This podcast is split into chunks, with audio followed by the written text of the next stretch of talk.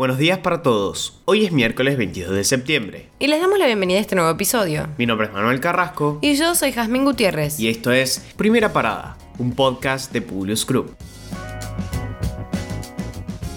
Nacionales. Para el beneficio argentino, el FMI también está sufriendo una crisis. Mientras en nuestro país los políticos generan incertidumbre, son los técnicos quienes la siembran en el organismo internacional. Cristalina Georgieva está siendo acusada de modificar los datos y estadísticas cuando estaba a cargo del área en el Banco Mundial y es cuestionada en su nuevo rol en el FMI. De tal magnitud es la interna que muchos responsables de distintas áreas están cambiando y esto impacta directamente en nuestro país. Bajo este nuevo contexto, Alberto Fernández habló en la Asamblea de Naciones Unidas y se refirió particularmente al tema de la deuda. El jefe de Estado calificó de endeudamiento tóxico e irresponsable la deuda contraída con el FMI durante el gobierno de Mauricio Macri. Para que el mundo tenga una idea de la magnitud de este deudicidio, quiero mencionar una cifra. Los recursos aprobados por el FMI a la Argentina en esta deuda insostenible fueron 57 mil millones de dólares, el equivalente a todo lo que el organismo desembolsó en el año de la pandemia a 85 países del mundo. En ese sentido, consideró que no hay ninguna racionalidad técnica, ni lógica ética, ni sensibilidad política que pueda justificar semejante aberración. Queda clara la posición incómoda en la que quiere seguir poniendo nuestro gobierno a un organismo claramente desprestigiado.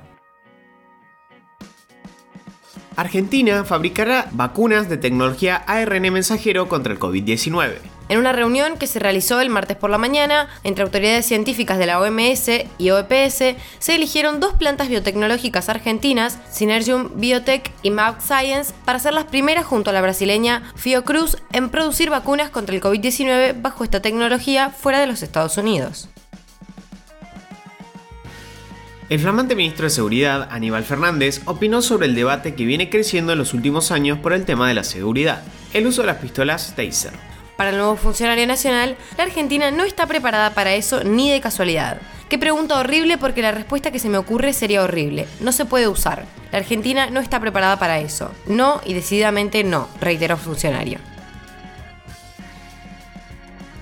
Sin dudas, la incorporación de Mansur al gabinete fue la más repudiada por los sectores progresistas del gobierno. En esa línea, la titular del Ministerio de la Mujer, Elizabeth Gómez Alcorta, fue una de las más cuestionadas por seguir en el gabinete con el ex gobernador tucumano, siendo que además ella personalmente lo había denunciado en una oportunidad. En 2019, la ministra de Mujeres, Géneros y Diversidad recurrió a la justicia contra el entonces gobernador de Tucumán por impedir la intervención legal del embarazo de una nena de 11 años. Ayer, Elizabeth Gómez Alcorta fue consultada sobre el tema y dijo que volvería a denunciar a Juan Mansur, marcando claramente la ruptura ideológica de este giro en el gobierno nacional. Internacionales. En estos días se está llevando a cabo la Asamblea número 76 de las Naciones Unidas, donde numerosos acontecimientos de relevancia están teniendo lugar.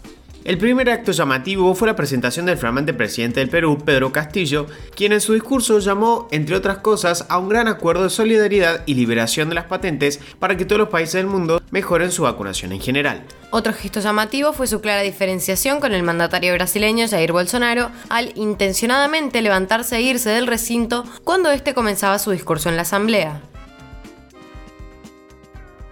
El presidente de Estados Unidos, Joe Biden, habló este martes en la Asamblea General de las Naciones Unidas por primera vez como presidente y advirtió que es una década decisiva para el mundo en la que necesitamos trabajar juntos.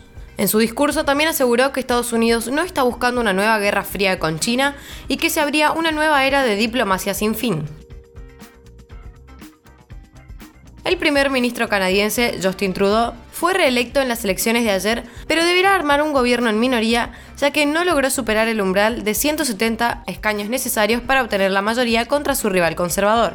Tras un inicio bastante favorable y unas encuestas alentadoras, se encontró con una campaña especialmente complicada. El desgaste del poder se notó y la treudomanía de su primera elección en 2015 quedó lejana. Escándalo en Estados Unidos por el maltrato a haitianos en la frontera. El órdago que viven miles de haitianos que llegaron a la frontera sur de Estados Unidos en busca de una mejor vida dejó escenas violentas cerca de Del Río, en Texas, donde un grupo de agentes fronterizos montados a caballo buscó impedir su ingreso al país y expulsarlos de regreso a México. Los haitianos, que se instalaron debajo de un puente, formaron una última ola de migrantes que llegan a la frontera de Estados Unidos huyendo de la pobreza y la violencia. El Departamento de Seguridad de Interior anunció que abrirá una investigación sobre lo sucedido. Y ahora sí, los despedimos por hoy. Gracias por escucharnos. Si te gusta este podcast, compartilo con tus amigos. Esperamos tus sugerencias en nuestro Instagram, publius.com.ar o en nuestro Twitter, publius-group. Nos esperamos en el próximo episodio de Primera Parada. Que tengan un muy buen día.